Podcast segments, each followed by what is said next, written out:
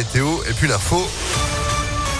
L'actu, c'est avec Florian Lafont. Bonjour. Bonjour à tous. L'heure est au bilan pour Emmanuel Macron. À quatre mois de la présidentielle, le chef de l'État, toujours pas officiellement candidat, a fait le point sur son quinquennat hier soir dans un entretien diffusé sur TF1 et LCI.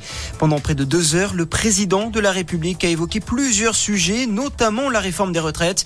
Il estime qu'il ne pouvait pas, pendant la pandémie, la relancer tout en assurant qu'elle était indispensable.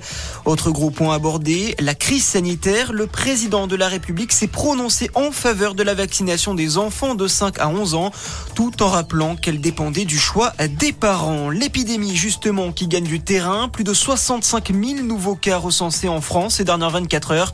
Le pays en plein pic de la cinquième vague craint d'ores et déjà une sixième vague dès janvier à cause de la propagation du variant Omicron.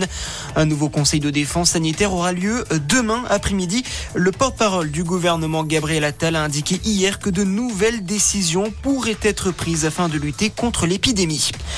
Dans le reste de l'actualité, il n'y aura pas de train pour tout le monde en ce premier week-end des vacances de Noël. Seulement un TGV sur deux circulera sur l'axe sud-est demain en raison d'un mouvement de grève des cheminots. Le trafic sera quasi normal sur les autres axes. Un mouvement maintenu après l'échec hier des négociations autour d'une hausse des salaires entre syndicats et direction.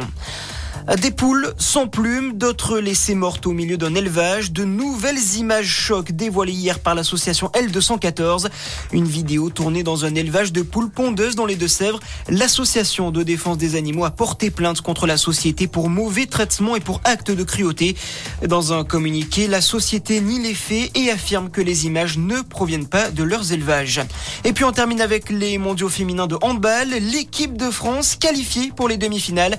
Les Françaises ont battu hier soir en quart la Suède 31 à 26.